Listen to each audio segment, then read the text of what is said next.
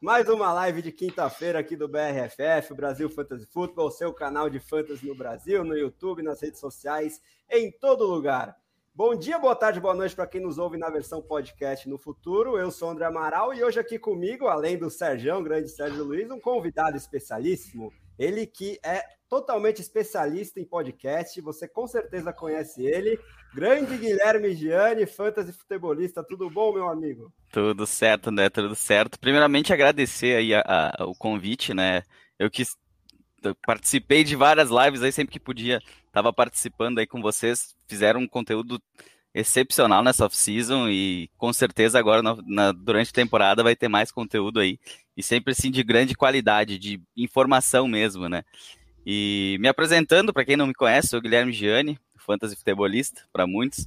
Uh, já estou entrando na terceira temporada agora com, com, com a página lá no Instagram e a segunda temporada do podcast. Não sou um especialista em podcast, até estava ouvindo uh, hoje mais cedo um, um dos primeiros para ver a diferença. Cara, que vergonha. Mas hoje em dia até que tá arrumadinho, assim, tá no mínimo arrumadinho. Então, arroba Fantasy Futebolista lá no Instagram.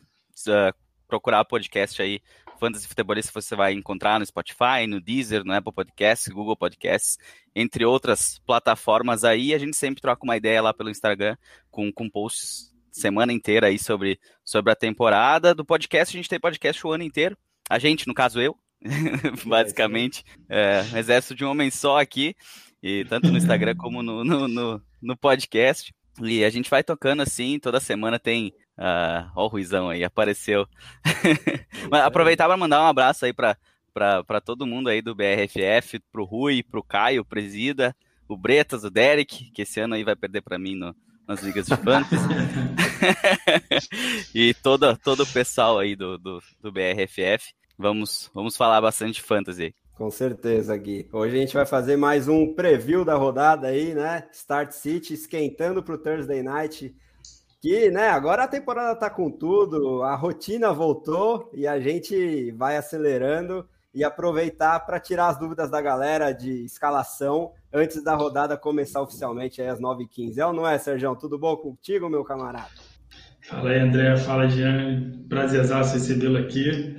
É, isso aí, hoje a gente vem aqui para tirar as dúvidas, até as nossas dúvidas que a gente vai conversando, a gente vai acabando decidindo algumas coisas que a gente mesmo fica para decidir também. E hoje é muito bom, é muito legal falar de fantasy, sempre bom falar com gente diferente do nosso grupo também. Então, hoje vai ser bem legal. Vai ser fera demais. A gente vai passar jogo por jogo e falar de todos os jogadores relevantes para o Fantasy. Mas antes da gente começar, convidar o público aí a continuar participando com perguntas e comentários, porque o chat já está bombando e é assim que a gente gosta. Se ainda não curtiu o vídeo, por favor, deixa aquele like que ajuda bastante, se inscreve no canal e checa os planos de assinatura do BRFF lá pelo site. A gente tem a opção anual e a semestral. A anual tem direito ao livro do Fantasy Football, na segunda edição, bem completa. E em ambas você tem a mentoria, né, aqui com a galera do site para te ajudar durante a temporada, para a próxima temporada, enfim, você pode sempre renovar a assinatura. Já que os participantes estão apresentados, vamos dar o um salve para a galera aqui do chat. O Luan já está querendo tirar uma dúvida, que eu já passo para o nosso convidado é, especialíssimo, dar um abraço para o Jones também, Fernando Timbó, o maior jogador de fantasy do Brasil, novamente de olho aí na gente. O Gui bem sabe, né? Quem, quem não joga uma liga com o Timbó não tá jogando fantasy direito no Brasil. Tu sabe que eu não jogo. Eu ah, não jogo. Mentira, Gui. Mas ele joga Super League. Ele joga Super League. Ah, boa. Você organiza. A Super League é. é sensacional do Gui. Para quem não conhece, checa lá no Instagram. São seis divisões, não é isso? Com vários grupos. Doze, doze. É, na verdade, são, são cinco, cinco divisões de, de, de, de ligas. Tá tudo bem aí? Sim, e são... são 12, 12 divisões e, e uh, são 12 ligas diferentes, no caso, em cinco divisões diferentes, com rebaixamentos, acessos, enfim. E aí tem uma turma bem bacana lá na, uh, na primeira liga. A ideia é justamente essa, né? Que a primeira divisão fique forte para que fique uma competição bacana e que as divisões mais abaixo possam pegar aquela, aquele pessoal que está aprendendo ainda e ir subindo conforme vai melhorando no fantasy, conforme vai subindo. Eu sou, eu não sou da turma do, do, do Timbó, eu sou da turma do Samir, do Scarpellini. vocês devem conhecer também. O Samir é, é outro. É, Humberto. Humberto também é outro que, que campeão da Superliga do ano passado. Então, tem, tem uma galera boa aí. Mandar um abraço pro Fábio, meu amigo aí. Sim, grande Os... Fábio Corso está com a gente. Poucos amigos meus, assim, que sabem que eu, que eu tenho a página, nunca divulguei abertamente, eu sempre trabalho mais para por nicho específico do fantasy e nunca fui atrás de divulgar, sabe, pessoalmente. Então, poucos amigos meus sabem disso aí, que o Fábio é um deles. Ó, o Matheus, ó, meu cunhado tá aí também. Ó, oh, que beleza. aí sim, todo mundo de olho, hein? Bom, é, já vamos começar com algumas dúvidas do chat antes da gente passar jogo a jogo. A primeira delas é do Luan. Ó, aí, Gui, vamos ver se você ajuda ele e se a gente concorda aqui. Boa noite, galera. As dúvidas são Bridgewater, Cousins ou Lawrence? E no Flex, Will Fuller que ainda é dúvida, eu acho, nas últimas notícias aí, ou de Amar Chase. O que, que você acha, Gui? Eu já vi essa pergunta em algum lugar, acho que foi lá no Instagram. Ah, acho que o Lame mandou essa pergunta lá. E eu não mudei de opinião. Eu, eu para mim, desses, desses quarterbacks aí, é, eu iria no Bridgewater. Assim, não porque ele é especial, mas porque eu acho que nessa semana ele deve ter uma, uma semana melhor do que os demais. O Kirk Cousins tem um duelo difícil lá contra em Arizona. O, o Trevor Lawrence ainda é muito cedo para a gente ter alguma ideia de como que ele vai ser no, no, restante da temporada, né? Então ainda tem um pé atrás com ele. E pro flex, o Will Fuller também por questão de pés no chão, eu não escalaria ele nessa semana antes de ver ele em campo, ver ele com o Tua.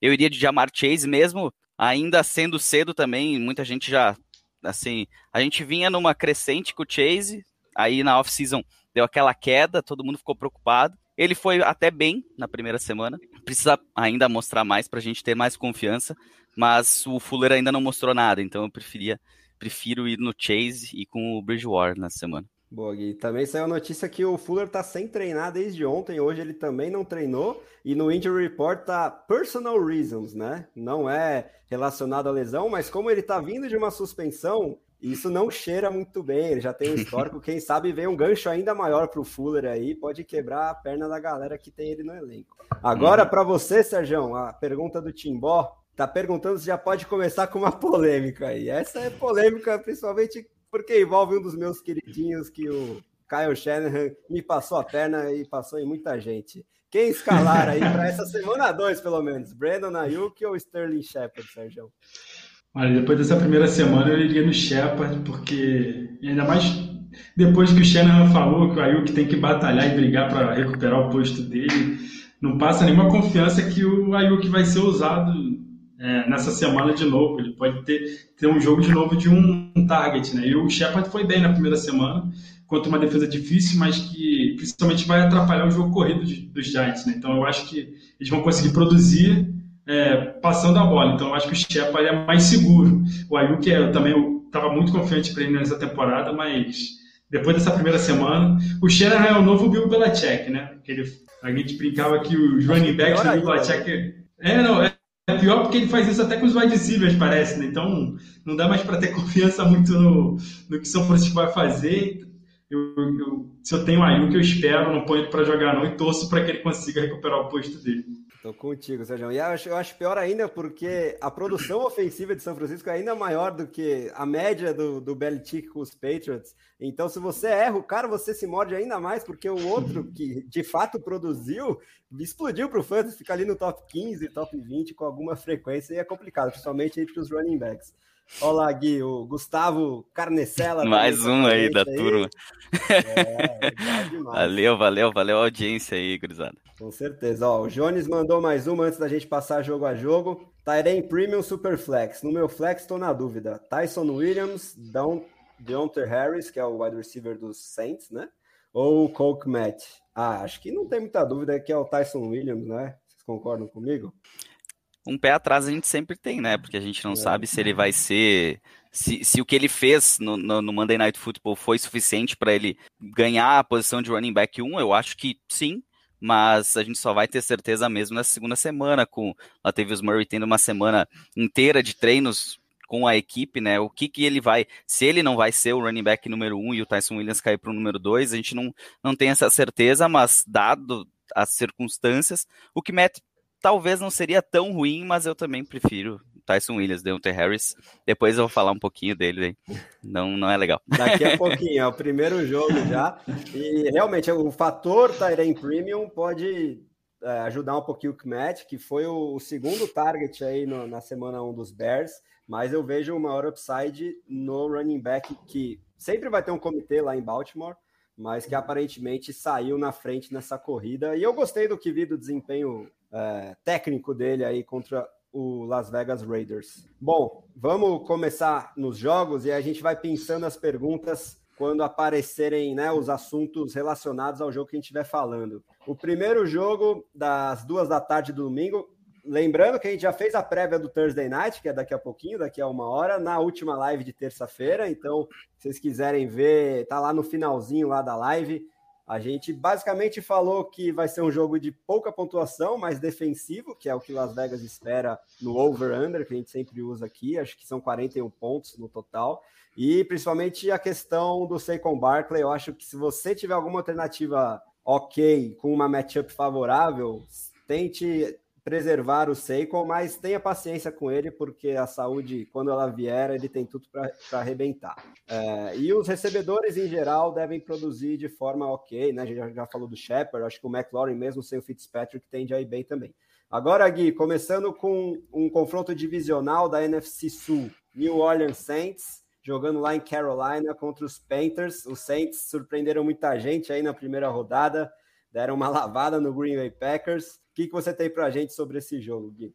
É, é um jogo, assim, essa rodada, até comentei contigo, né, hoje de tarde, que essa semana é uma semana bem complicada. A semana 1 é bem difícil de prever, porque a gente não tem muita informação, mas a semana 2, ela normalmente também tem aquela. Tu tem que trabalhar bem o hype, né? Ver aqueles jogadores que se destacaram e que realmente vão se destacar, aqueles caras que não foram bem, mas que ainda tem, tem tem aí coisa para trazer para nós, como o Sacon Barkley, por exemplo, né? Mas esse é um dos jogos difíceis de se prever o que, que vai acontecer. Saints e Panthers com um over-under aí de 44 pontos. É um over-under baixo até. Os Saints estão na, uh, são líderes por, por três pontos pela, pelas bolsas de apostas aí.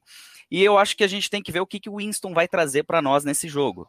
O jogo contra os Packers foi um absurdo, a gente ficou assim incrédulo, sem entender nada. E, e a gente vai saber, de repente, nesse jogo um pouquinho mais se foi é, um jogo atípico só ou se realmente o Winston vai trazer aquele Winston de Tampa Bay para cá e, e, com um pouco mais de, de, de, confiança, né? Porque o Winston de lado de Tampa Bay era um terror. E aqui, de repente, com o Sean Payton, me, eu fico um pouco com medo com aquela questão da, das jardas. Ele teve poucas jardas, né? Acho que foram 148 jardas e 5 touchdowns. É uma coisa absurda, 5 touchdowns passados. 14 passes, e além... né? E, e, é e fez tipo recorde, quase 20 anos que não tinha uma desproporção tão grande em jardas, tentativas e touchdowns. Exatamente. Então, e além disso, também tem muitos jogadores que estão lesionados, né? O primeiro, o primeiro report da equipe de, de lesões tinha 10 jogadores com alguma designação. Então, a gente tem também algumas questões na defesa, jogadores que a princípio devem jogar, mas que podem trazer aí um pouquinho de dificuldade para parar o ataque dos Panthers, que não é nenhum ataque fenomenal. Uh, deve trabalhar com o Christian McCaffrey Futebol Clube, né? A gente já sabe, já aconteceu na primeira semana, vai acontecer de novo, mas o retrospecto dele não é muito bom contra o Saints, né? Ele, ele que enfrentou já sete vezes, o máximo de jardas corridas que ele teve numa partida foram 64, que foi em 2019, e de jardas recebidas 101, que foi em 2017 ainda. Então ele tem dificuldades nesse confronto e o time precisa dele para fazer alguma coisa. Jogadores que a gente pode escalar nessa semana sem peso na consciência.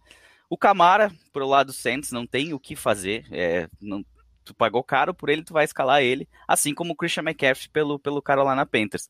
Outros caras que eu não vejo como não escalar é o DJ Moore, a gente espera ainda muito dele, e o Robbie Anderson, por mais que ele teve uma semana ruim, eu acho que ele vai dar a volta por cima nessa semana, porque foi um jogo completamente atípico esse, essa primeira semana, com poucos targets, e o touchdown salvou um pouco a pontuação dele, mas ele deve, deve passar a melhorar. Ele foi, no ano passado, o líder de targets da equipe, né? Então, de targets ou de recepções, agora não lembro, um dos dois. Então, a gente deve, deve ainda ter um pé no, pezinho no chão com ele. Outros caras que vale a pena, de repente, escalar, independendo das ligas, né? O James Winston, pelo, pelo New Orleans Saints. Quem, quem quer arriscar aí, ele, eu acho que ele tá próximo aí de um quarterback 1, de repente, nessa partida, mas se tiver uma outra opção, melhor. O Adam Troutman, eu acho que não é uma opção ruim de se escalar, ele teve seis targets, recebeu três bolas só. O Marques Callaway eu teria um pouquinho de receio, em ligas mais profundas, ok, mas me assustou a primeira semana, eu esperava mais dele. É aquela coisa, a gente não pode avaliar pré-temporada e chegar achando que a temporada vai ser a mesma coisa. A gente viu o Callaway, a gente viu o Stevenson, o Ramon Stevenson dos, dos Patriots, a gente viu outros jogadores que se destacaram que não tiveram nem oportunidades nessa primeira partida. Então é, tem que relevar tudo isso aí. Eu acho que a defesa do Saints também é uma boa para essa, essa semana. Uh, não tenho ainda confiança no Sam Darnold, apesar de achar que ao longo prazo ele pode ser um bom quarterback lá. Não, não confiaria nele para o Fantasy, acho que ele é um, é um dos caras que não, não dá para se escalar nessa semana também, até pela defesa do Saints. E pelo lado dos, dos, dos, dos Panthers, Terrace Marshall em ligas deep também, em ligas profundas, e a defesa pode ser que. É, eu, eu apostei na defesa dos Packers semana passada eu e me lasquei, né? Então, esperava assim um Winston um pouquinho pior, mas tudo bem. E caras que eu não escolheria, que eu não escalaria nessa semana, já falei do Sandarnold, da, uh, outro Arnold, final Arnold, no caso, o Dan Arnold, o Tyrande, ele teve três bolas na sua direção, recebeu dois, duas delas para seis jardas apenas. Ele que é um, é um candidato a sleeper profundo, aí simplesmente não apareceu no jogo passado. Eu também, como eu falei antes, não escalaria o Deontay Harris, que teve duas, duas bolas na sua direção, agarrou as duas, 72 jardas e um touchdown.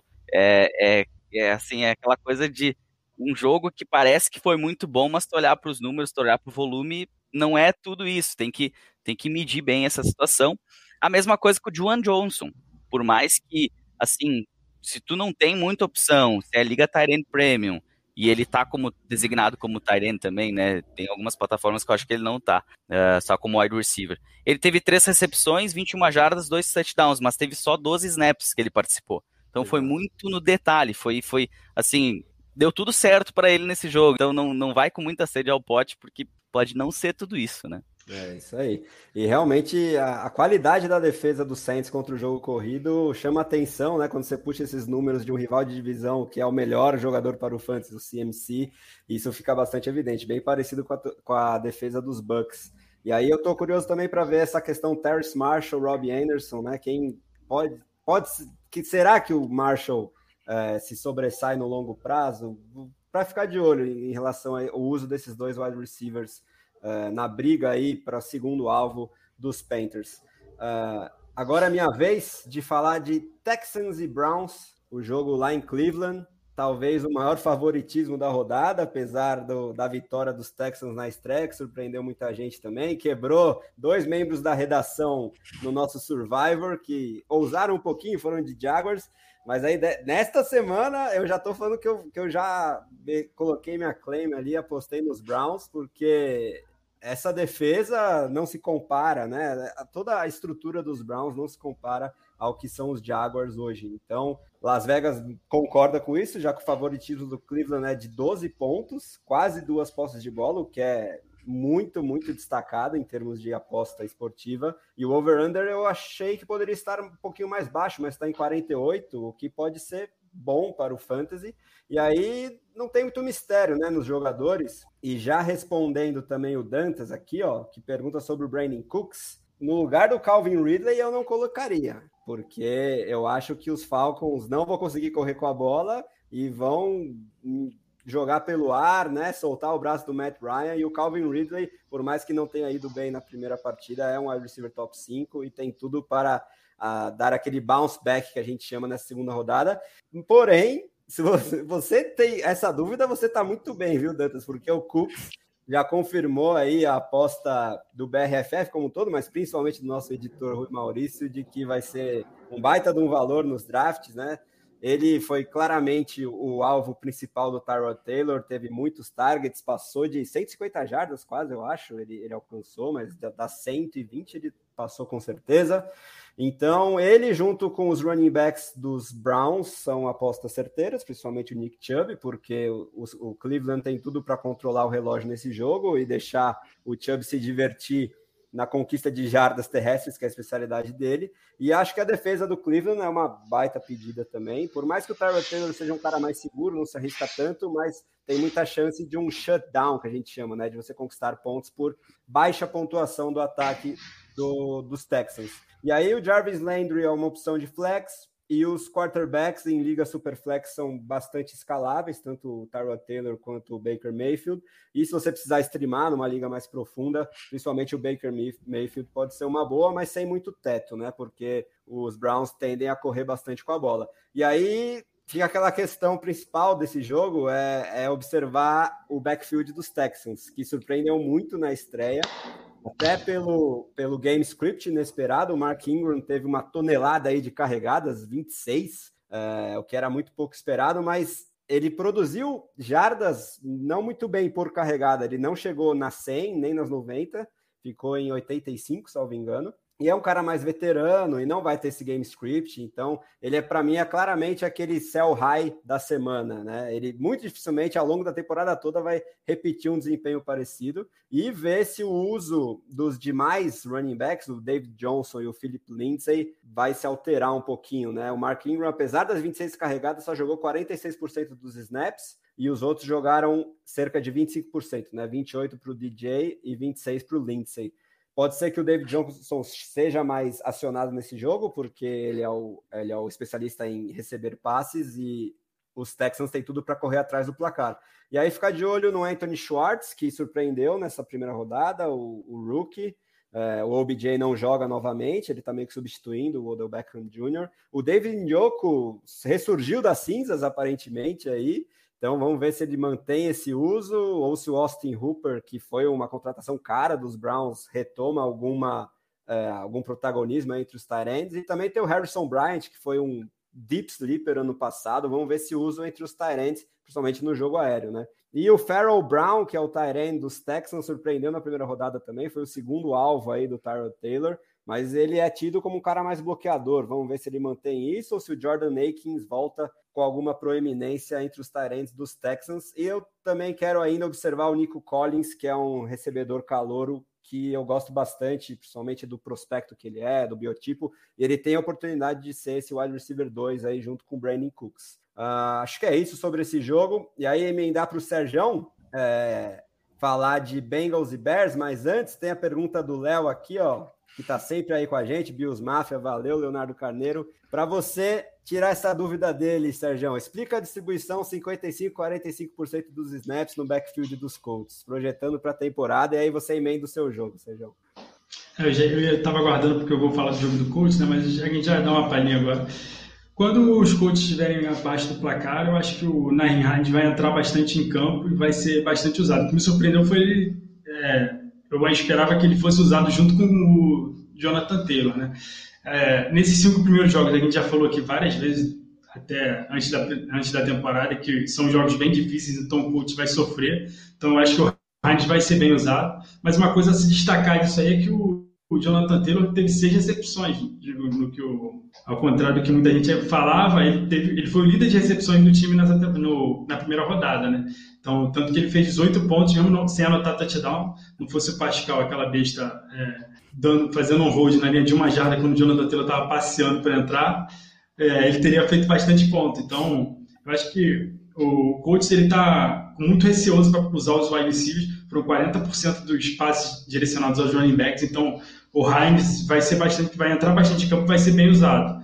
O Taylor acaba tendo bastante valor também, porque ele também está recebendo bem passe. Então, é, não, não fica preocupado muito com isso não, que daqui a pouco muda, quando o Colts, o Colts começar a melhorar a situação, ele pega ainda bastante time ruim, mais para o final da temporada, ele tem os nove jogos mais difíceis da liga, então esse começo vai ser tortuoso para o Taylor, mas é, não se preocupa muito com o snap não, se preocupa com o touch, ele foi, teve bastante toque na bola. Boa, Sérgio, é, já emenda então, aí, Bengals e Bears. Já seguindo com Bengals e Bears, bem, fazer análise também do jogo, né, o Bretas aqui na terça-feira falou muito bem do Mixon. Eu queria ter aqui para ter estado aqui para contradizê-lo um pouquinho, porque ele estava muito empolgado com o Mixon, mas está no top é, 5 dele já para o resto da temporada. Sim, então. Mas eu acho assim que a gente tem que destacar que o Mixon, que a gente nunca falou que o Mixon era ruim. Pelo menos para mim, por isso que ele está mais abaixo do ranking para mim. O sempre o problema do Mixon não é o time, não é ele, é o time dele.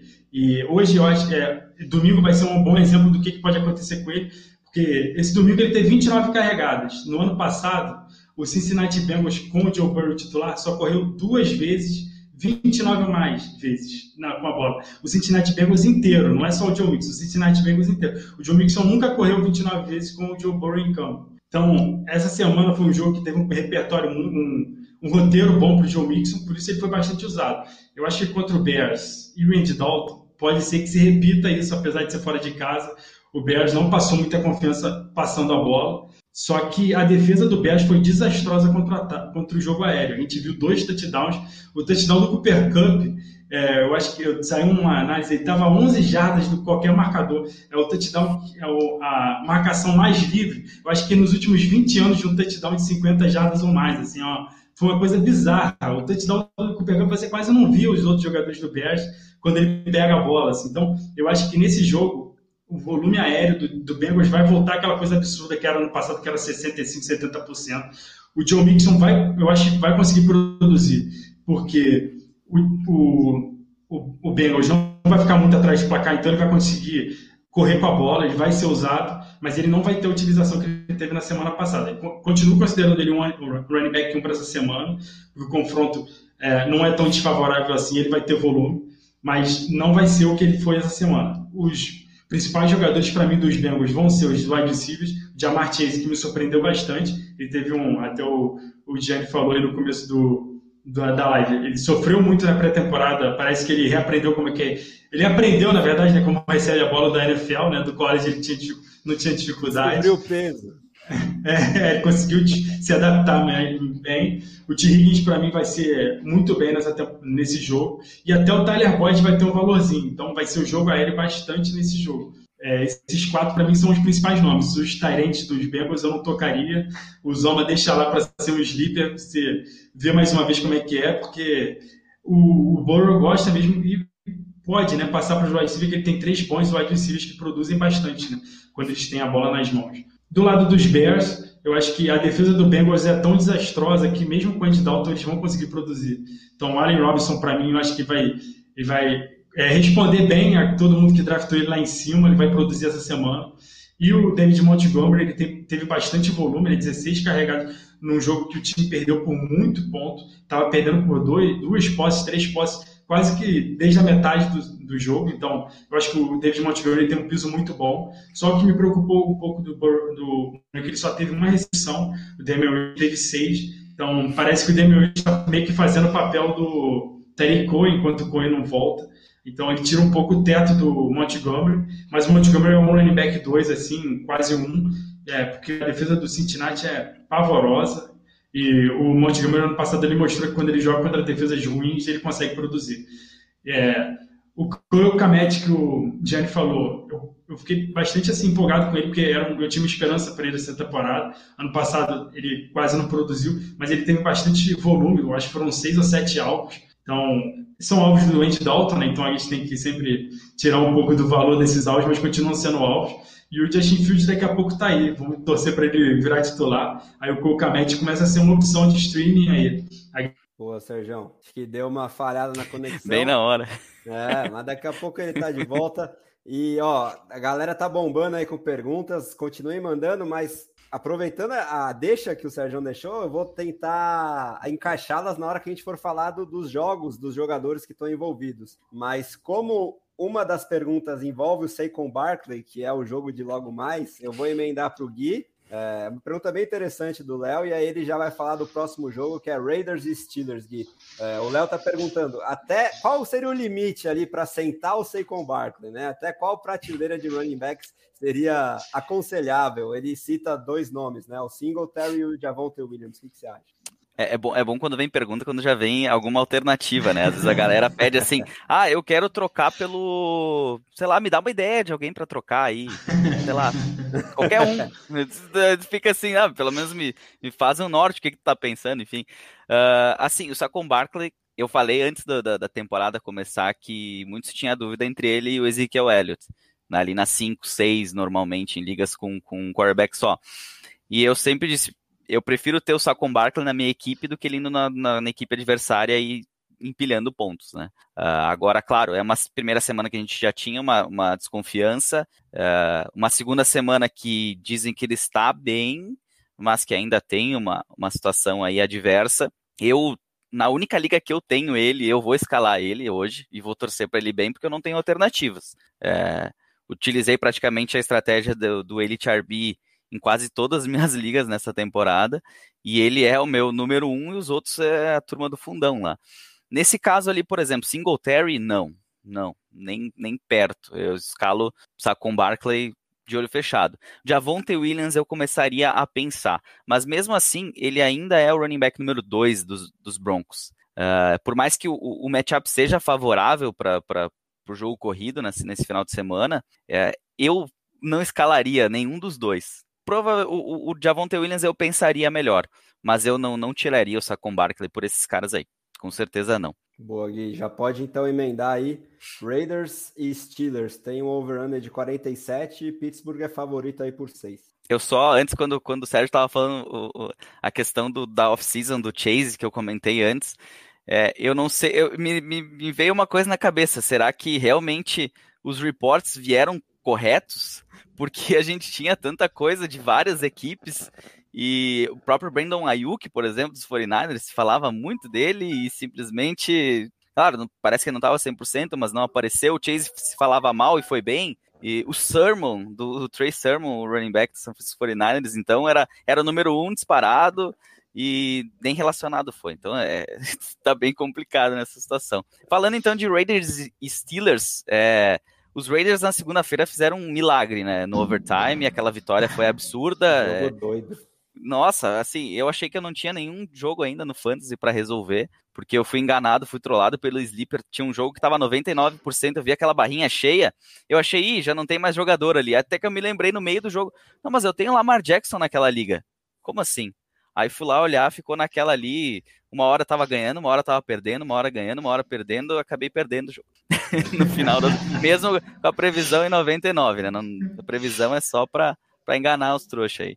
Uh, e uh, o jogo já foi um milagre a vitória, na minha opinião. Para vencer os Steelers, uh, o milagre tem que ser maior ainda. Vendo o que os Steelers fizeram com o Josh Allen e companhia, que é assim um dos grandes ataques para essa temporada, que a gente espera deles muito para o Fantasy, então, Josh Allen, Stephon Diggs, Uh, até os outros jogadores secundários ali a gente tem uma expectativa boa do jogo aéreo, não nos running backs, mas uh, eu acho que não para os Raiders vai ser bem difícil esse, esse, jogo, vai ter que fazer um milagre maior ainda.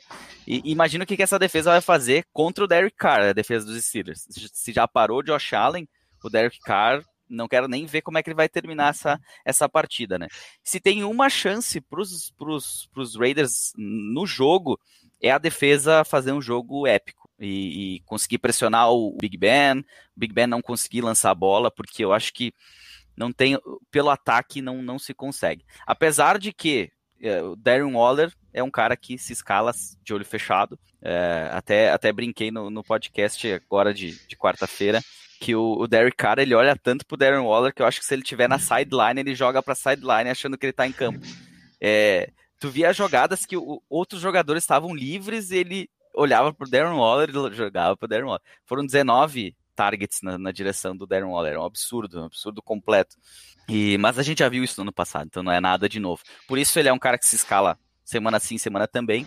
Pelo lado dos Steelers, eu acho que o único cara que eu, que eu escalaria sem medo, assim, no, no jogo, seria Deontay Johnson. Então, ele eu escalaria tranquilamente. E a defesa também dos Steelers eu acho que é bem válida. Outras escolhas, assim, tranquilas para mim é o próprio Big Ben. Na de Harris não teve um jogo bom, mas acho que dá para escalar ele nessa semana igual. O Juju e o Claypool também são jogadores que se escalam um flex, alguma coisa nesse sentido. Pelo lado dos Raiders, o Brian Edwards, uh, numa situação de liga profunda, pode-se ter uma chance com ele, Hunter Renfrew também. Josh Jacobs, escalo, mas com, com bastante medo pela questão da lesão. E outra, tem que ficar de olho, ver se realmente ele vai a campo ou não. Aquela história, uma hora antes da partida, passa um geral nas ligas e vê quem está disponível ou não. Kenan Drake também dá para se escalar, principalmente para quem fez RB aí, ele é um, uma das opções muitas vezes. E jogadores que eu não escalaria, o Derek Carr, como já falei, ele vai sofrer nessa partida. Ele não vai ter a partida que teve no Monday Night Football, esquece. E os, os Tyrants dos Steelers, tanto o Ibron como o Fryermuth, sem chance de eu colocar ele em nenhuma equipe. Boa, Gui. Ó, só, só para a galera não achar que a gente não tá vendo aí, o Piadas NFL, que tem a liga com a gente, com o Gui, tá mandando perguntas sobre dois running backs, o Igor aí novamente com a gente, o Dantas mandou outra e o Pedro Lanes perguntando sobre Fábio. Aí a gente vai encaixando quando for falar dos jogos. Agora é minha vez de falar de Bills e Dolphins, mais um confronto divisional aí para os Dolphins. Uh, e aí eu já posso encaixar a pergunta aqui do Dantas, Miles Gaskin, né? Do, de Miami, ou Elijah Mitchell, PPR. Acho que é uma pergunta bem difícil. Uh, o Gaskin é um cara com um capital de draft maior, né? Draft do Fantasy. Só que o Elijah Mitchell foi a, a waiver da semana, um ataque tão prolífico no jogo terrestre, mas tem o fator Kyle Shanahan. Vai que dá louca nele, como já aconteceu várias vezes, a gente já comentou aqui, e o Trey Sermon que carrega o piano nesse segundo jogo. Eu não acredito. Então, também diante do desempenho que o Najee Harris teve contra essa defesa dos Bills na semana 1, que tem dois ótimos linebackers ali, eu acho que eu arriscaria no Elijah Mitchell pelo upside, pelo matchup, pelo adversário. Também tem o fator comitezinho aí nos Dolphins. Ainda não está totalmente claro que o Gaskin é o líder desse comitê. É, na pré-temporada teve uma pressão boa aí com o Malcolm Brown também, e tem o Salvon Ahmed. Então, pela matchup, eu acho que eu arriscaria no Elijah Mitchell, mas é bem difícil mesmo essa decisão. De resto, sobre Bills e Dolphins, tem um over-under de 47 pontos, Buffalo é favorito por 3. E aí, quem que eu tenho segurança absoluta para escalar nesse jogo? Mais até do Josh Allen, Stephon Diggs, por exemplo, são os kickers, porque eu acredito que vai ser um jogo pegado ali, e são dois dos principais kickers da liga, né? O Tyler, Tyler Bass e o Jason Sanders. Mas, enfim, brincadeiras à parte, eu acho que Josh Allen não tem como deixar no banco, por mais que a defesa dos Dolphins seja muito boa. Stephon Diggs também não tem como. E de resto, acho que Cole Beasley, Emmanuel Sanders, se jogar, porque também está machucado aí, não treinou hoje, é, pode, podem ser boas alternativas de flex, e o Gabriel Davis pode se beneficiar bastante de uma eventual ausência do Emmanuel Sanders. Uh, o Singletary tá sem a, a, concorrência do Zach Moss agora, que foi um healthy scratch aí na estreia, ele produziu boas jardas, mas ele é aquela coisa, uh, os Bills passam tanto a bola, e por mais que ele tenha atuado em mais de 70% dos snaps, na hora que chega na red zone, ele tem muita pouca oportunidade de marcar touchdowns. Então, ele tem um teto muito limitado, não tem como, porque além da, do fator pass heavy do, desse ataque, da ball, uh, o próprio Josh Allen gosta de correr para touchdowns quando ele está ali no goal line. E de resto, tua opção, acho que só para Superflex. E o Gaskin eu já falei, né? Ele pode ter um bom floor, mas ainda a gente tem que observar se você tiver outras opções, como o Elijah Mitchell eu prefiro. E o Will Fuller, será que volta? Fica para a gente observar também essa distribuição de targets. O, tanto o Devante Parker quanto o Jalen Waddle tiveram uma boa semana 1. E se o Fuller continuar de fora, esses dois podem seguir como boas opções para o fantasy. Agora, o Fuller voltando, distribui a tendência é que se distribuam mais os targets e todos percam um pouco de upside. Agora, seria o jogo dos Colts para o Serjão, vamos ver se ele volta a tempo. Mas enquanto isso, vamos passando nas perguntas então, Gui. Bora é... lá, bora lá. Ó, Depois eu vou falar um pouquinho do Elijah Mitchell também aí, aproveitar que falar dos, dos Eagles e 49ers aí, a gente passa Boa. um pouquinho a minha opinião. Um pouquinho diferente da tua, vamos lá. ah, então, vamos ver aqui. Vamos, vamos, vamos, vamos. A polêmica que é boa. Vamos para a polêmica. Responde o, o Piadas NFL aí, acho que é o, é o Diguinho que está comandando a conta, é, tá pedindo ajuda aí. Darren Henderson ou Leonard Fournette nessa semana? Eu, eu acho que é ele sim, porque ele, ele, se eu não me engano, ele tem esses caras aí na Liga do Piadas NFL. Ah, Inclusive lá. o Darren Henderson era meu. Fiz uma troca com ele. Não, não, eu fui com os dois pés. Eu queria ir atrás no segundo running back. E eu tinha o Christian McCaffrey, acabei ficando com a primeira escolha. Christian McCaffrey e faltava um segundo. E aí eu troquei com ele ali, tô com o Antônio Gibson agora na equipe também, então a dupla que nem, nem precisa pensar durante a semana. Desses dois caras, para mim não tem dúvida nenhuma que é o Darrell Henderson. É, o Leonard Fournette joga naquele comitê lá de Tampa Bay, para mim o número um é o Ronald Jones, é, é quem recebe a, a, maior parte das carregadas, se bem que o Leonard Fournette em Liga PPR também é interessante, porque ele ele está presente na, na, na, terceira descida, normalmente é ele.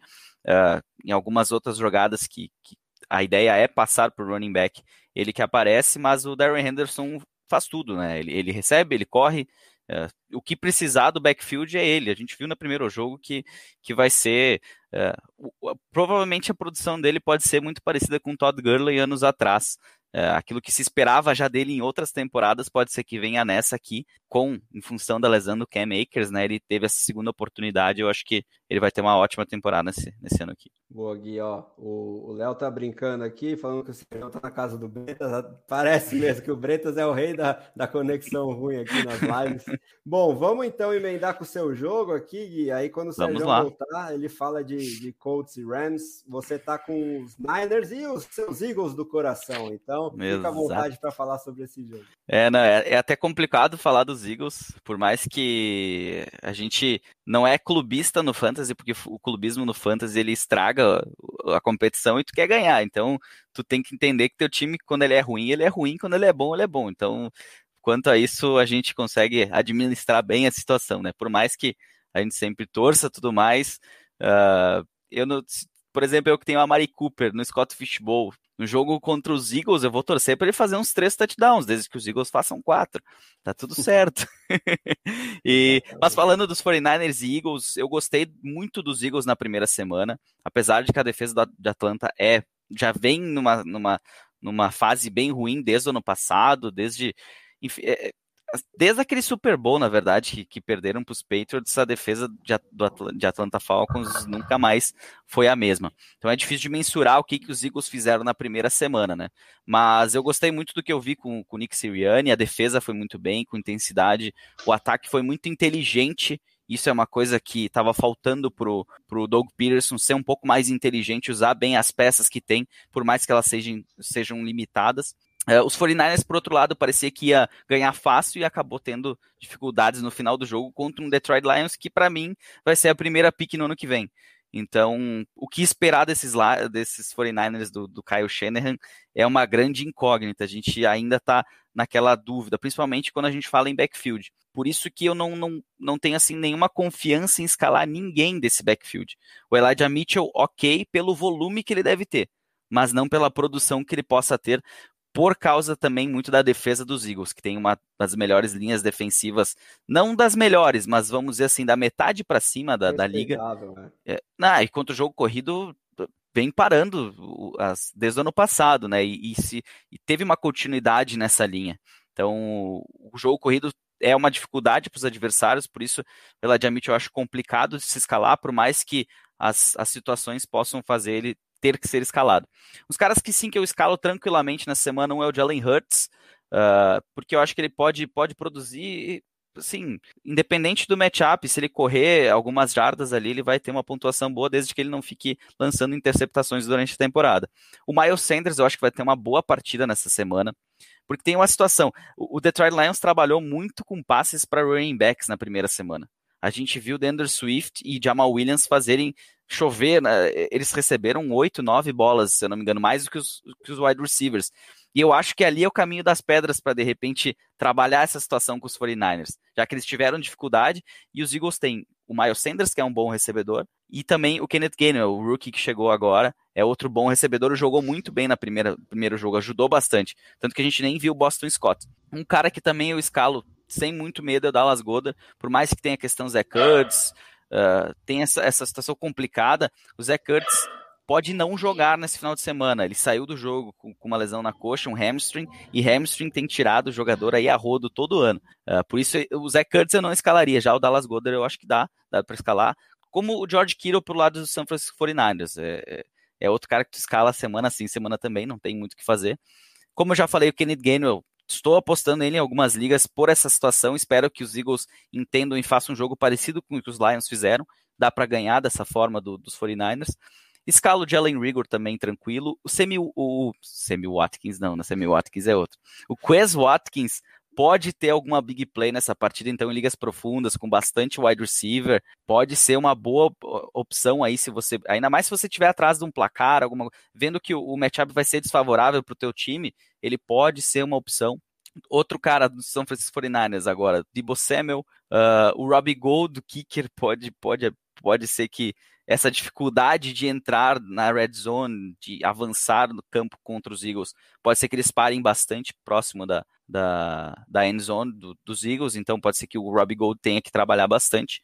E caras que eu não escalaria, Boston Scott, como eu já falei antes ali, ele não teve um snap no último jogo, então ele não, por mais que em algumas ligas profundas o pessoal pegou, ele em função de de repente machucar Sanders, alguma situação nesse sentido, ele provavelmente hoje é o, é o número, provavelmente não, ele é o número 3 da equipe, então ele não escalaria, é até um candidato a drop, fácil. Uh, e pelo lado dos 49ers, não escalaria de Garoppolo, nem, nem Superflex, eu acho que vale a pena. Uh, Brandon Ayuk, eu não, não vou escalar onde eu tenho ele nessa semana, fiquei com bastante medo da primeira semana. E o Trey Sermon também não, né? O Trey Sermon, por mais que ele possa aparecer nessa semana, uh, eu evitaria pelo matchup e pela situação que aconteceu nesse último, nesse último domingo lá em São Francisco. Ó, Gui, já aproveita a pergunta do Igor aí, brother do Serjão, que a gente espera vai voltar ainda aqui, a conexão vai estabelecer. Tá perguntando aí, Flex, deve ser uma liga mais profunda, John Smith ou Jalen Rigor? O Smith pega os Jets, né? Sim, isso. Uh, eu, eu acho os dois, assim, opções profundas boas. Tanto o John Smith como o Jalen Rigor. Mas eu iria com o Jalen Rigor nessa situação, pela, uh, por, pelo, pelo game script, script que pode acontecer nesse final de semana, em função dessa situação de passes curtos para running backs, podem ocorrer screens também para esses recebedores, tanto o Jalen Rigor como o Quez Watkins, que eu comentei.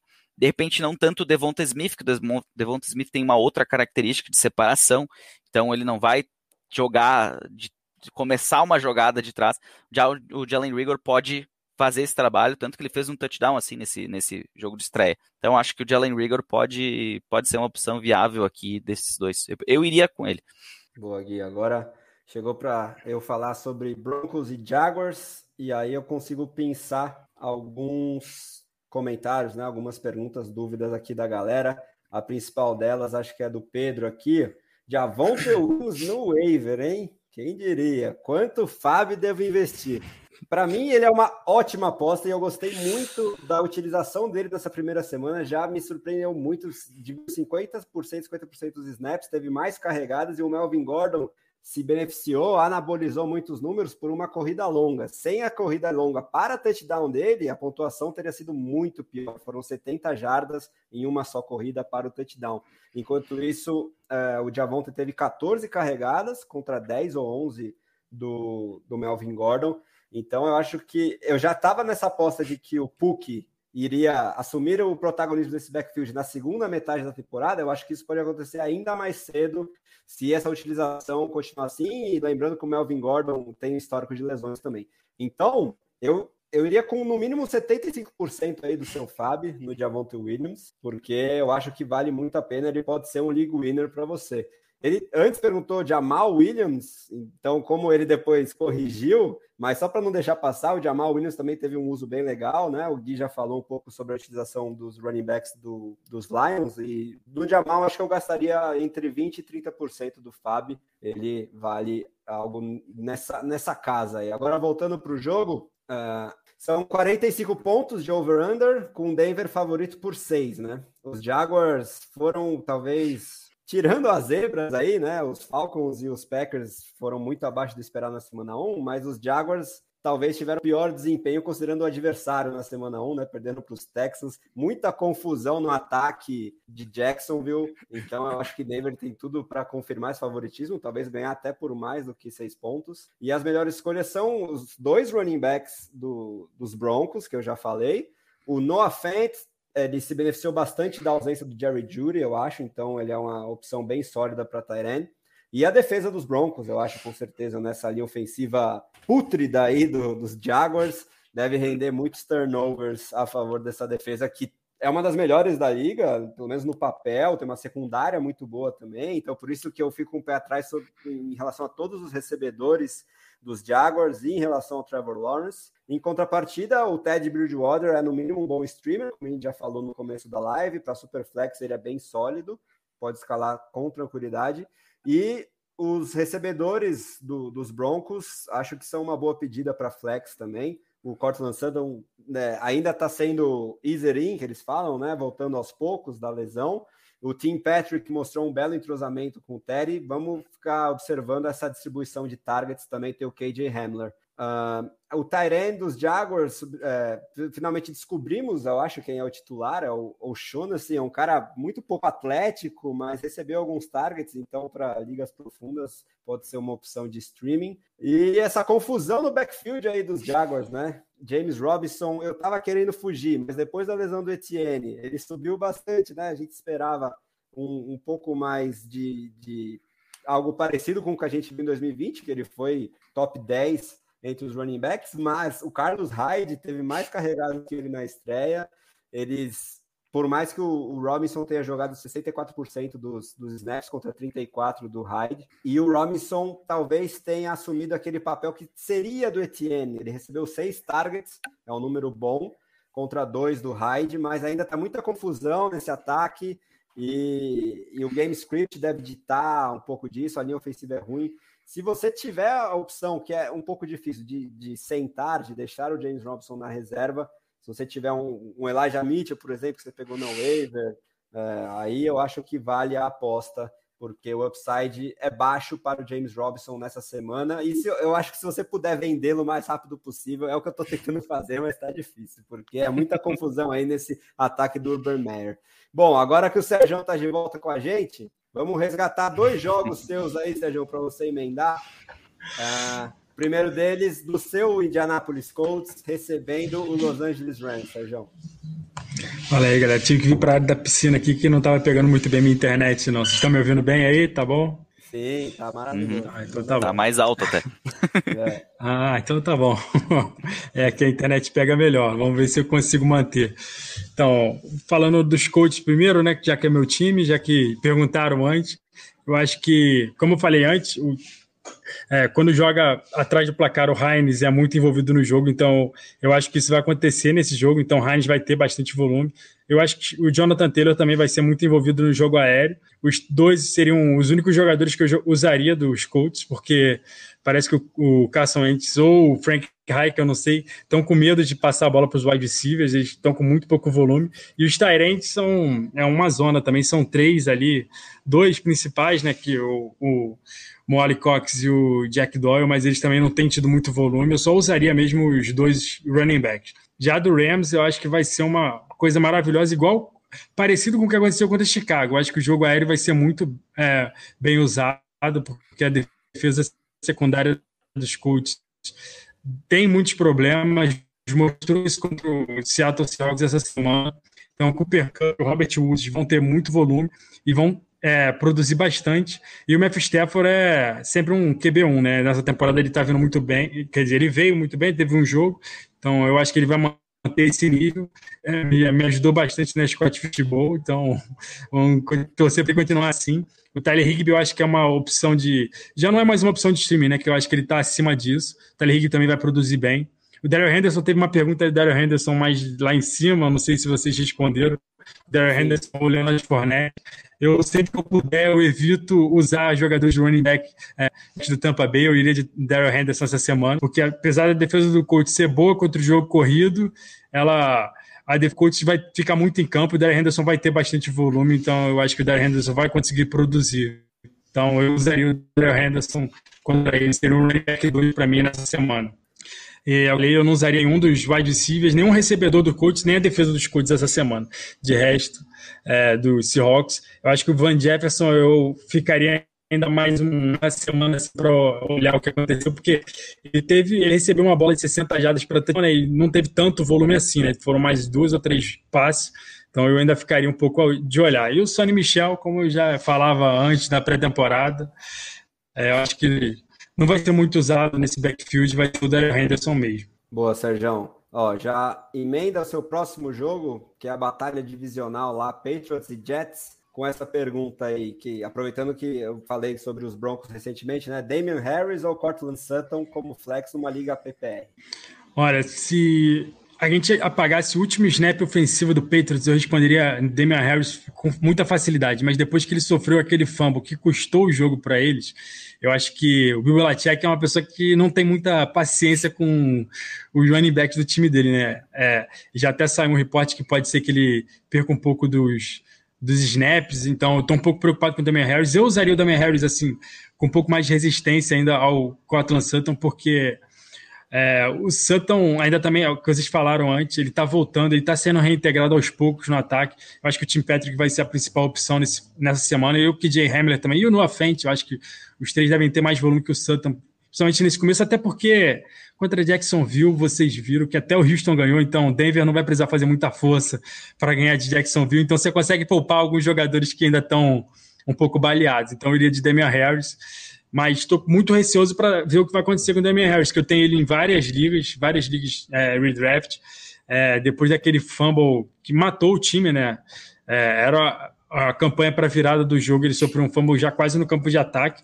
Então, eu fico receoso, é, eu quero olhar o que, que o, o Bill Belichick vai fazer nesse aspecto.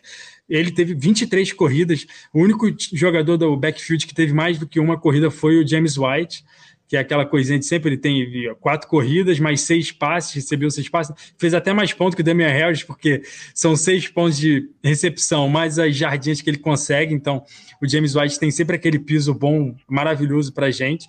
É, eu acho que seria assim, o, o running back que eu teria, teria mais confortável para usar seria o James White.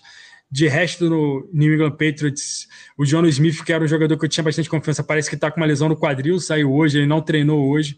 É, ficar de olho para falar hoje o que vai acontecer. Às vezes o jogador, quando é veterano, não treina quinta, mas treina normal sexta e joga normal. Eu quero ficar de olho. Domingo é, a gente vai saber melhor. Se ele não jogar o, o Hunter Henry, eu acho que vai ser uma, uma excelente opção. Tyrande 1 para semana se o John Smith ficar fora. Mas se o Johnny Smith jogar, seria a, outra, a única opção de recepção, é, recepção de passe né, que eu usaria, porque o Jacob Myers foi o que mais teve volume, mas não produziu muito em termos de jadas e touchdowns. Ele, ano passado, jogou teve mais de 100 recepções para dois, touchdowns, né? A gente tem que ficar de olho nisso aí se ele consegue aumentar. Era uma aposta que eu tinha para essa temporada, mas parece que vai ficar quem. E o Nelson Aguilar é sempre isso. O Nelson Aguilar é o canto da sereia. Ele tem um jogo excelente, todo mundo acha agora vai, aí na semana seguinte ele não vai fazer nada. Então, eu ainda não usaria o Nelson Aguilar. Foi a semana que ele produziu, então eu espero ele parar de cantar para no próximo jogo, quando todo mundo esquecer ele, ele vai produzir, você, você usa o Nelson Aguilar.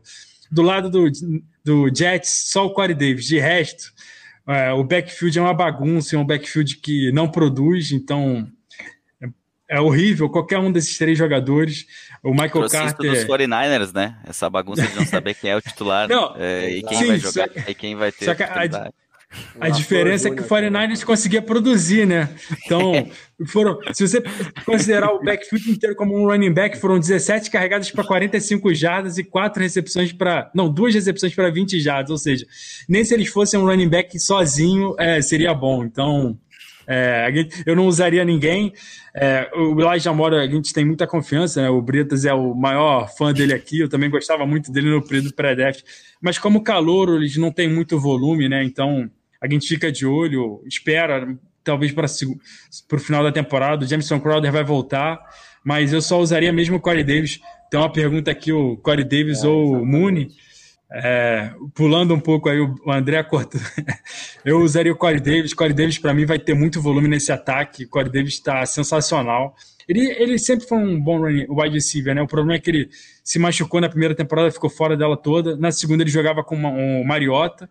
E na terceira ele começou com o Mariota, depois quando virou o Tanner, o AJ Brown explodiu. Então o Corey Davis nunca teve muita é, assim, oportunidade de produzir. Eu acho que com o Jets ele vai conseguir produzir esse ano. Boa, Sérgio. Agradecer aí o Álvaro, nosso assinante, participando, falando que BRF Futebol é o melhor programa de fantasy. Muito obrigado. Mas o fantasy futebolista tá no mesmo nível, pelo menos, hein? Ah, Ó, que isso.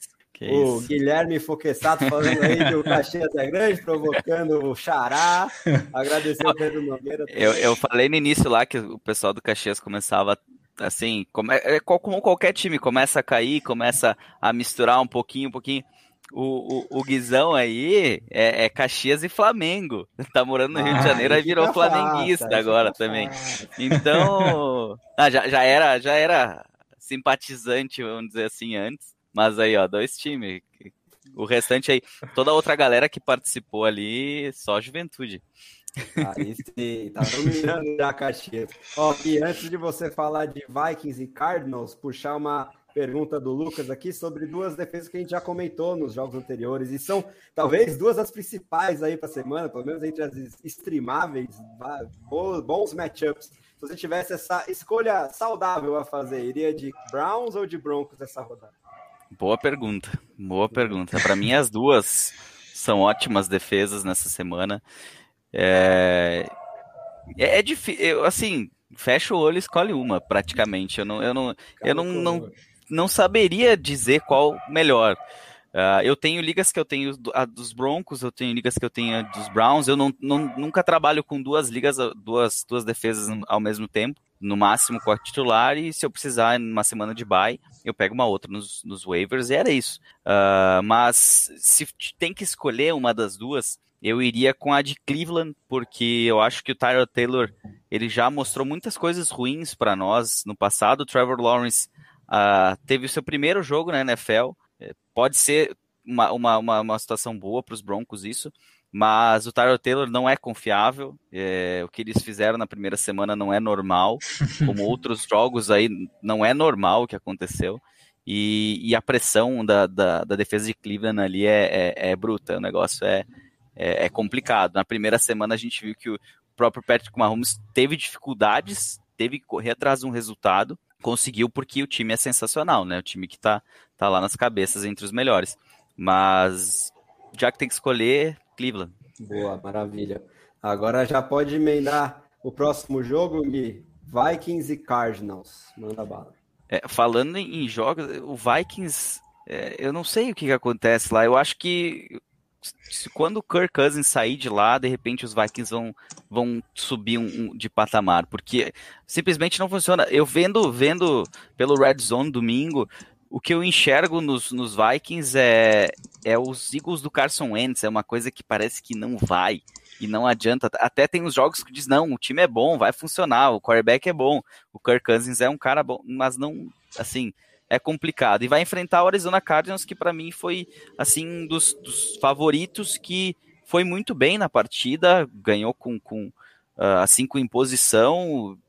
Para mim tá virando contender nessa temporada aqui, vai vai estar tá, vai tá brigando pós-temporada. Não duvidaria de um Cardinals chegando no Super Bowl com esse time, porque o ataque é muito bom e a defesa se reforçou bastante. Por isso os Vikings vão ter problemas nessa, nessa nesse jogo. Eu não sei se eu fosse head coach dos Vikings, eu não sei por onde que eu começaria. Eu teria que. Eh, eu acho que a única forma de vencer esses Cardinals, essa defesa dos Cardinals, é tu enganando ela. É aquela história de quando ele acha que vai ser uma corrida, sai um passe, e quando ele acha que vai sair um passe, entra a corrida. E tem jogador para isso, tem o Dalvin Cook, que é excelente, uh, tem o Adam Thielen o Justin Jefferson, esses três caras uh, não tem como não escalar, por mais que o Justin Jefferson não foi tudo aquilo, Uh, vai ocorrer uma regressão à média que a gente tanto fala, uh, mas ele não, não, nem por isso ele é um cara ruim. Então, esses três caras eu escalaria do lado dos, dos, dos Cardinals. Kyler Murray, DeAndre Hopkins sem pensar, e eu também nessa semana, hum. sem pensar muito, iria no Chase Edmonds. Eu acho que ele é uma opção segura nessa semana. Uh, mesmo trabalhando em comitê com o James Conner, que o James Conner é uma opção também para quem, uh, quem tem ele na equipe aí. Pode não ser uma grande semana para ele, mas ele teve bastante toques na bola no, no último jogo. Rondale Moore, na semana passada, ele recebeu cinco, cinco oportunidades, recebeu quatro bolas, tá retornando chute, tanto kickoff como punt, então é um cara é, assim dinâmico, pode ser que ele, ele consiga daqui a pouco um, touchdown de retorno, alguma coisa assim, pode acontecer. Não não se espera muito disso, né, no fantasy, antes que alguém daqui a pouco saia. Não, o Guilherme falou que os caras que são retornadores são bons no fantasy. Tem que dar sorte, né? Uh, mas, mas é uma, é uma situação que ele, ele teve bastante, bastante lances nesse sentido. Christian Kirk, que a gente tanto fala, pode ser uma opção ligas profundas. Uh, ele teve as cinco bolas que foram na direção dele, ele recebeu todas, teve dois touchdowns, mas a gente sabe que ele é muito inconsistente, então tem que tomar bastante cuidado com a escalação dele num flex, em liga profunda não tem problema. A defesa do Arizona Cardinals eu acho que é importante se escalar nessa semana também. Acho que vai pressionar o Kirk e se, e se ele se vê pressionado, ele pode fazer bobagem. Uh, outros jogadores pelo lado dos, dos, Vikings, o KJ Osborne teve bastante chance nesse último jogo, pode ser uma opção em liga profunda, assim como o Tyler Conklin, o, o, o Tyrend. Eu não compro aquela, aquela história do Chris Herndon, eu já caí nesse golpe aí há um tempo atrás e não caio mais, então ah, foi trocado, tudo mais. É, é, que nem o Sonny Michel nos Rams, né? Foi trocado, se criou pelo menos uma expectativa. Até tive uma pergunta no Instagram, eh, me pediram uh, o Sonny Michel ou. Ah, eu não vou lembrar o outro cara. Que o cara precisava de quatro pontos. Eu disse, cara, o Sonny Michel, pelo menos, eu acho que ele vai ter alguma oportunidade, assim, no jogo e tal. Meu Deus do céu, terrível, terrível. Eu não lembro se o outro cara fez os quatro pontos, eu acho que até o outro cara tinha feito, e o outro cara nem poderia, nem ia participar, assim, nem era um cara tão, entre aspas, confiável. Uh, pelo lado do, dos, dos Cardinals, eu não escalo o AJ Green, é, eu acho também que já foi não tem muito o que fazer. E não existe Tyrands dos Cardinals, né? Eles são invisíveis lá. Então, não nem assim, nem numa liga Tyrand super premium, vamos supor, não não tem o que fazer. E pelo lado, como eu já falei dos, do Kirk Cousins, também não escalaria ele e também não escalaria a defesa dos Vikings nessa partida. Boa, Gui. Uh, emendando aqui, né? O Álvaro concordando com a gente, que falando que ouve seu podcast também, o empata em qualidade aí, fantasy futebolista e BRFF. O Lucas está perguntando se o Bradley Chubb volta para a defesa. Ele treinou limitado aqui, acabei de consultar hoje novamente, ontem também. Então tá meio que 50-50 a chance dele voltar nesse jogo aí contra os Jaguars, mas eu acho que independentemente da presença dele ou não, a defesa dos Broncos vai pontuar bem, assim como a dos Browns. Então não tem muita escolha errada, como o Gui já falou. Uh, o Rafael mandando um salve aí pra gente, salve para você também. E aí eu já vou emendar uma outra pergunta do Lucas, porque agora é minha vez de falar sobre Falcons e Buccaneers, mais uma batalha divisional aí da NFC Sul, em que Tampa Bay é favoritaça aí por 12 pontos, mas com aquele over-under que a gente gosta, passando dos 50 pontos, 52 de pontos somados, Las Vegas está projetando para esse jogo. E aí o Lucas pergunta: Javonte Williams, T. Higgins, Antonio Brown, que faz parte desse jogo, e o Terry McLaurin, que tá entrando em campo agora, hein, galera? Vamos, vamos ver se a gente não, não invade muito aí do Thursday Night. Uh, imaginando que essa liga é PPR, porque se não fosse aí eu poderia considerar o Javonte Williams por tudo isso que a gente já falou, mas imaginando que é PPR, eu iria no Antonio Brown e no Terry McLaurin. Uh, mas aí eu entro na questão Antonio Brown, que é a minha primeira é, consideração sobre esse jogo entre Falcons e Buccaneers. De quebra, você olha para essa, essa matchup, essa defesa dos Falcons tão vulnerável que cedeu aí três touchdowns aéreos para Jalen Hurts, que está longe de ser um bom passador, imagina para o Tom Brady, né? E só que tem esse carrossel de recebedores tão talentosos dos Buccaneers. Na, na primeira rodada, todos é, produziram, incluindo o Gronk, menos um, Mike Evans. Dessa vez, quem vai sobrar? É difícil que todos eles, né, os quatro jogadores, né? Godwin, Antonio Brown, Mike Evans e Gronkowski, todos passem dos 12, 15 pontos de fantasy. Então você sempre corre o risco de cair meio que nesse carrossel. Pode ser que seja o Antonio Brown dessa vez, mas eu acho que vale esse pequeno risco aí, porque o matchup contra os Falcons talvez seja o melhor para um jogo aéreo na NFL é, e para o fantasy, consequentemente. E aí, de resto, eu acho que os Falcons vão ser obrigados a soltar o braço, como eu já falei, né? Na pergunta que envolveu o Calvin Ridley, então escala sem pensar Calvin Ridley e Kyle Pitts, porque foram escolhas caras aí no seu draft também. E os running backs, eu se eu pudesse fugir, fugiria de todos. O Mike Davis mostrou que, que vai dominar os snaps nessa primeira rodada, mas o Cordero Patterson, nas poucas oportunidades que teve, que é um cara que sempre engana um pouco nos fantasy, foi mais produtivo que o Mike Davis na estreia. E qualquer running back que não seja o McCaffrey, né, um cara que também atua muito no jogo aéreo, vai se dar mal contra essa defesa do, dos Buccaneers, como foi o caso do Zeke Elliott na estreia. Não tem muito o que fazer. Então, se você puder deixar o Mac Davis no banco, faça isso. A não ser que você não tenha uma outra opção com, com volume pelo menos parecido, e aí você é meio que obrigado a apostar no volume do Mike Davis, que também não é dos maiores. Uh, de resto, os running backs dos Buccaneers, a gente já passou um pouco sobre isso, e o Bruce Arians gosta de, de nos pegar algumas peças também, a lá Shannon, a lá Belichick. Ontem, ou anteontem, ele falou que o Ronald Jones é o starter, é o titular. Aí saiu alguns minutos atrás, perguntaram para ele, tá, mas e o Giovanni Bernardo e o Fournette? Não, são todos starters. E aí, como que a gente né? Então, se você puder evitar esse backfield, por mais que o matchup seja bom, evite, porque é uma confusão generalizada realmente. Só quando um, alguém se lesiona, principalmente dos dois mais corredores, o, o Fournette e o Rojo, aí você pode ter um pouco mais de segurança em escalar o outro. Uh, acho que é isso sobre esse jogo. Vamos em, passar para o Sérgio. Um detalhe é que ele tinha falado muito bem do Kishon Vaughn também na, na off-season, né?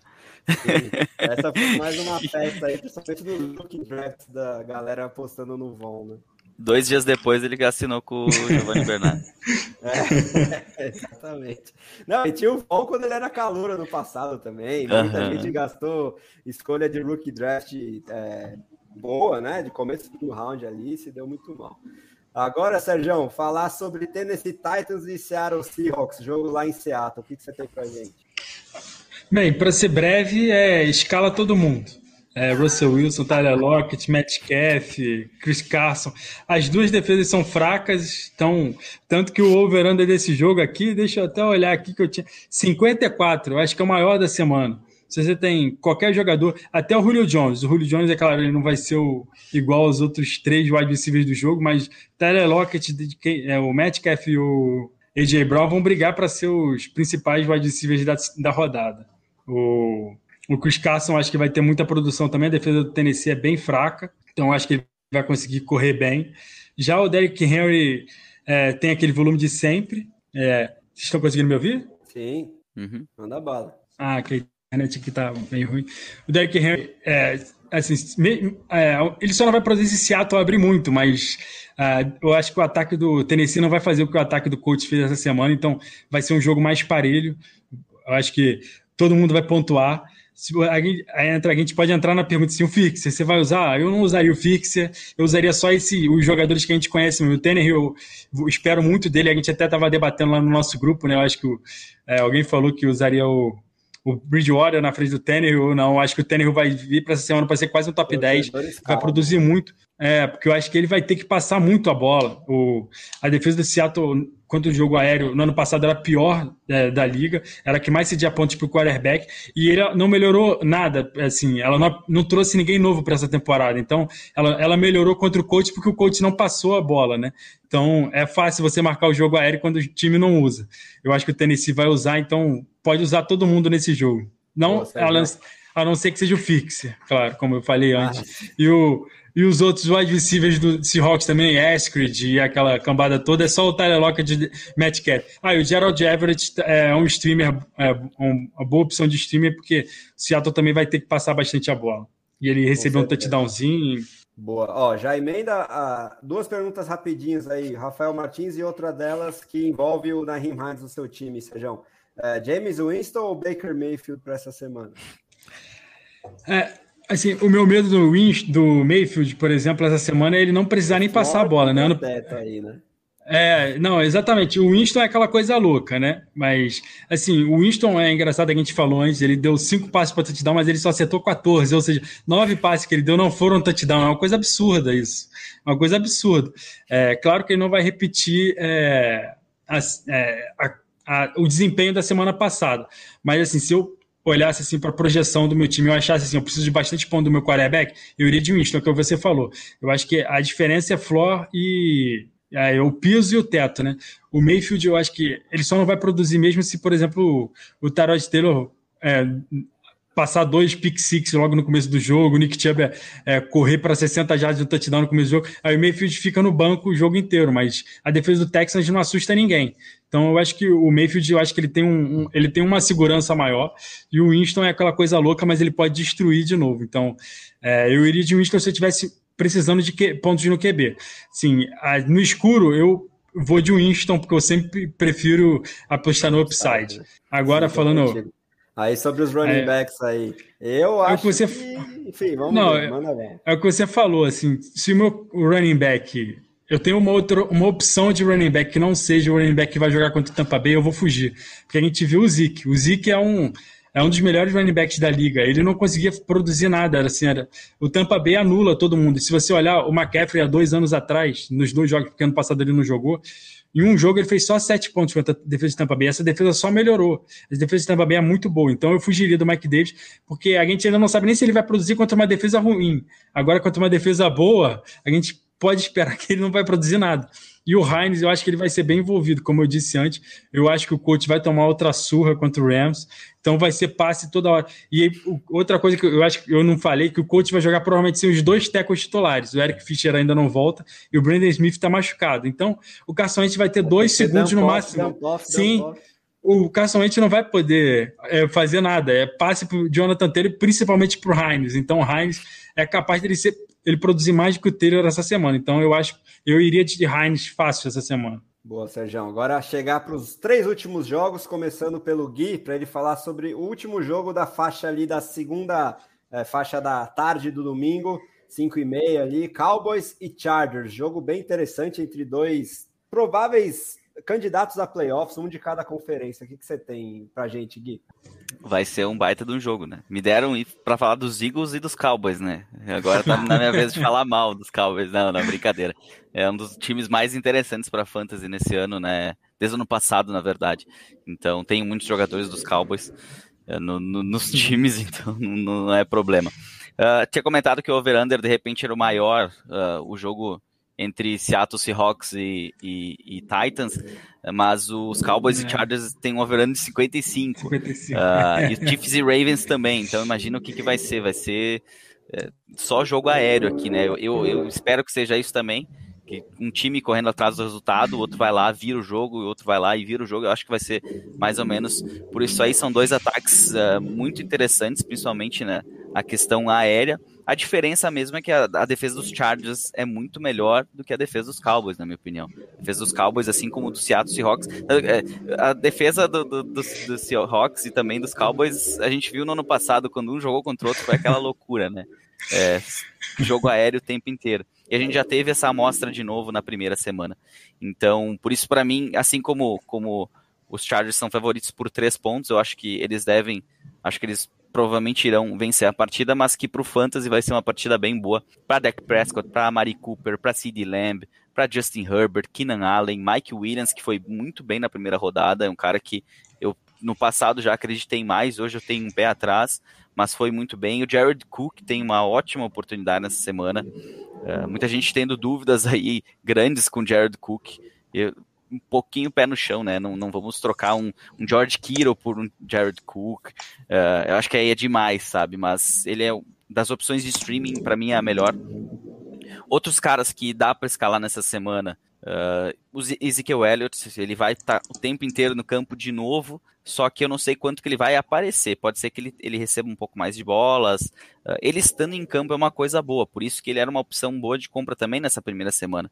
Ele participou de 83% dos snaps, correu, foi o running back que mais correu rotas, 44 na primeira semana. Então, ele, ele vai estar presente, resta saber se ele vai ser utilizado.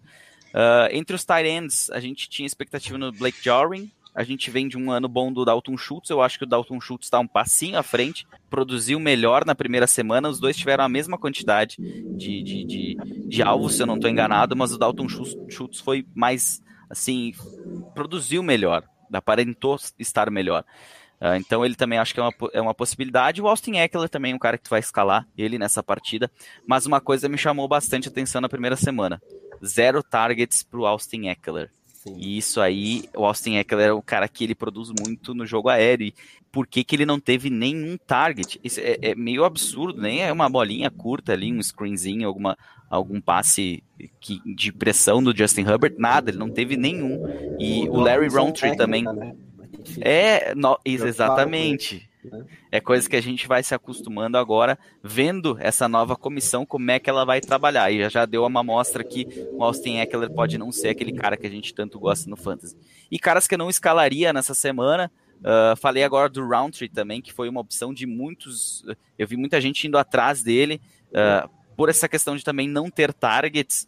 Eu acho que não, é, não vale a pena. Josh Palmer, eu tinha muita expectativa, se criou expectativa uh, e não teve uma bola na direção. As duas defesas não vale a pena escalar nem a pau.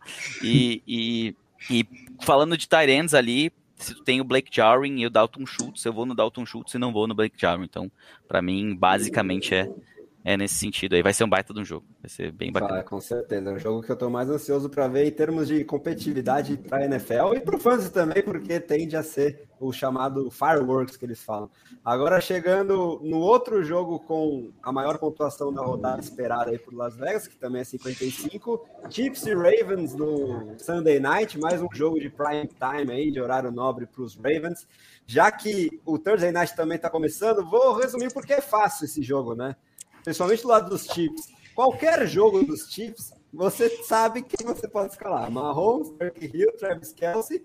A dúvida um pouco hoje em relação ao Ciente, né? O Clyde Ziller, o running back, que por tão dinâmico que, é esse trio no jogo aéreo e, e, tanta criatividade na red zone, ele acaba não correspondendo tanto quanto o potencial indica, né? O poderio desse ataque mas a utilização dele na primeira rodada foi é, deu uma esperança, né? Ele não divide mais com o Le'Veon Bell, então em termos de número de snaps ele foi bem, está lidando ainda com uma lesão. A defesa dos Ravens já esteve melhor porque está bastante lesionado o time inteiro, né? Os running backs eles já perderam quase todos, que a gente bem sabe aqui para o fantasy. Então ficar de olho principalmente no C8 em relação aos Chiefs. E aí, em relação aos Ravens, uh, eu acho que o Lamar Jackson vai se ver obrigado a correr bastante com a bola. Espero que ele flerte aí com as 90 jardas terrestres e vai ter que correr atrás do placar, provavelmente, por mais que eu esperava um, um favoritismo um pouco maior dos Chiefs, que está em menos 3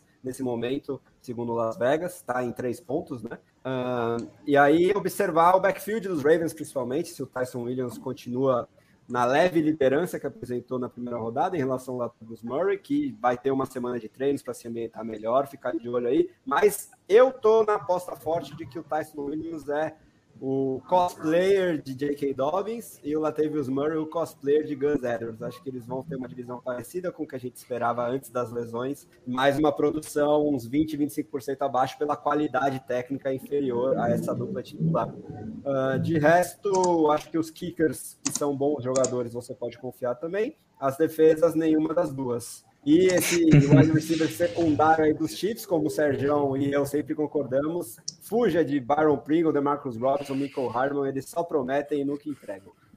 Fecha aí pra gente então, Sérgio, com Monday Night entre Lions e Packers.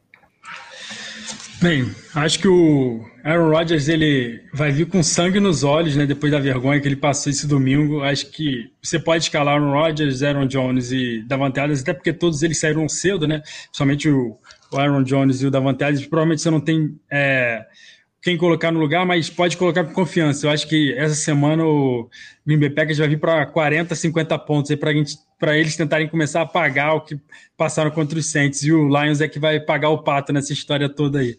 É, do, o resto, assim, eu acho que o Tony é um, é um bom streamer, porque ele.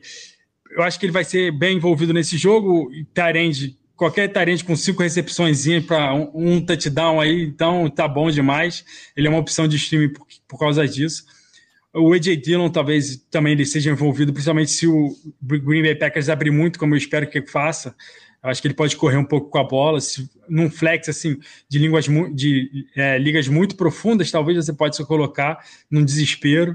É, do resto do, do Packers, eu, não, eu não, não tenho como confiar em ninguém. O Randall Cobb, o Allen Lazari, o MVS. A gente queria ter visto no primeiro jogo como é que eles seriam envolvidos o Green Bay Packers praticamente não teve primeiro jogo no ataque, né? Então a gente não, ainda não sabe como é que é o funcionamento desses jogadores nesse no time do, do Packers. Então eu ficaria de fora desses três. O, único wide receiver que eu usaria nesse time é o Adams. Do lado do Lions, o DeAndre Swift jogou muito bem. Foi até uma surpresa, eu não esperava essa produção dele no primeiro jogo com todos esses problemas de lesão que ele teve, principalmente jogando contra o 49ers. Acho que o 49ers, eles é, abandonaram o jogo, assim, principalmente no último quarto, né? Então, o Swift teve um, conseguiu produzir. O Jamal Williams também teve uma boa produção. E se o, é, o Packers abrir tanto como eu espero, eu acho que o Jamal Williams também pode ser um pouco envolvido no jogo aéreo, porque ele recebe passe. Então fica essa opção. De, dos wide receivers, estão me ouvindo? Ai, que deu uma travada aqui na câmera. Beleza.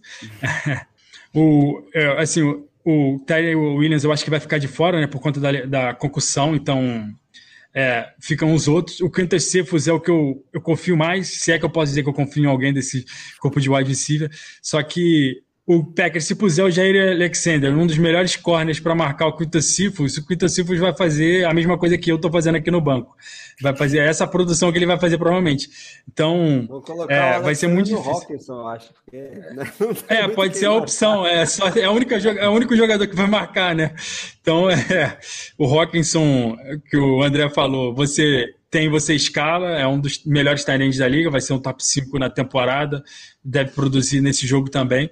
É, assim, se eu soubesse qual era o wide receiver que o outro wide receiver que vai jogar, que vai ser marcado pelo Kevin King, eu colocaria. Como eu ainda não sei, eu não vou falar aqui, porque tem o Calif Raymond, tem o Branson, tem um, uma cambada de wide receiver. Vai receber o passe do Jared Goff, mas vai ser marcado pelo Kevin King. Eu não sei o que, que é mais pesado nesse aspecto. Então, eu ficaria de fora de todos os wide receivers do, do Lions por conta disso tudo. Eu, ficaria, eu só usaria os running backs mesmo. O Jamal Williams, mais se eu tivesse precisando de um flex, e o, e o Hawkinson você tem, você usa. E o Jared Goff não escala não, que ele só vai produzir quando você não acreditar nele. Boa, Sérgio. Enquanto Kenny Golladay acaba de agarrar um passe bom aí, sei com o Barkley já teve uma corridinha legal, eu tô um pouquinho no delay aqui no celular, Vamos encerrar para ver o Thursday Night, né? Deixar a galera aproveitar o jogo. Agradecer aí o Gui para ele dar um recado final dele também. Muito obrigado pela presença, foi sensacional. Cara. Ah, eu que, eu que agradeço o convite aí. Quando, quando quiserem aí, tiver à disposição, sempre vou estar, vou estar participando aqui. A galera do Fantasy no, no Brasil é simplesmente sensacional, né? Todo mundo uh, se ajuda, todo mundo. Uh, é uma galera muito, muito bacana, muito, todo mundo coração bom aí, gente boa. Então, precisando, qualquer coisa, a gente está à disposição aí. E vamos, vamos ver esse Thursday Night Football, que para mim é, eu acho que é um jogo bem interessante, pensando no fantasy. São vários jogadores que eu quero observar, Saquon Barkley, Kenny Golladay, para mim, eu acho que é um cara que vai ter um jogo bom. Uh, do lado do como é que vai trabalhar esse Washington que eu esperava muito com o Ryan Fitzpatrick, então esse jogo tem tudo para ser bem, bem bacana aí. Obrigado Boa, mesmo. Não, obrigado você. Com certeza não será a primeira vez que você vai estar aqui com a gente. Toda terça e quinta teremos live e o Gui com certeza voltará aí nas próximas semanas. É ou não é, Sérgio? Obrigado aí pela presença de novo. Ah, com certeza. Agradecer ao Gui aí pela presença. É, sempre que precisar também pode chamar aí. É, o que ele falou, essa, a galera do fãs aqui no Brasil é muito unida, né? Sempre se ajudando, é muito legal isso. E a gente chamou ele prontamente veio, chegou do trabalho direto para cá para falar com a gente. Nem, nem comeu direito, provavelmente. Então, não, valeu nada, nada. É, então, Só também banho para ficar cheiroso, né, na live, senão. Ah, tá certo. Senão, é, é. senão fica difícil, né? no podcast também tem que ter aquele cheirinho. É, Bom, mas é isso aí, galera. Vamos lá assistir o jogo, jantar aquela bela macarronada, comer uma pipoca, o que for, porque a NFL voltou e a gente tem que aproveitar. Muito obrigado a todo mundo que acompanhou. Valeu quem está ouvindo em forma de podcast também. É o Fantasy Futebolista e o BRFF com tudo nessa comunidade de fantasy muito legal no Brasil. Um grande abraço e até a próxima. Valeu, abraço. Tá indo, então. Ah, agora a gente tá ao vivo, Sérgio. Agora foi. Boa, garoto. Problemas técnicos aqui. Estamos Ai, abrindo a nossa. O negócio live. aqui não tá indo, não. É que o Sérgio tá na pousada, para quem não sabe, então a gente oh, né, deixa passar essa aí. Mas enfim, vamos lá. Bem-vindos a.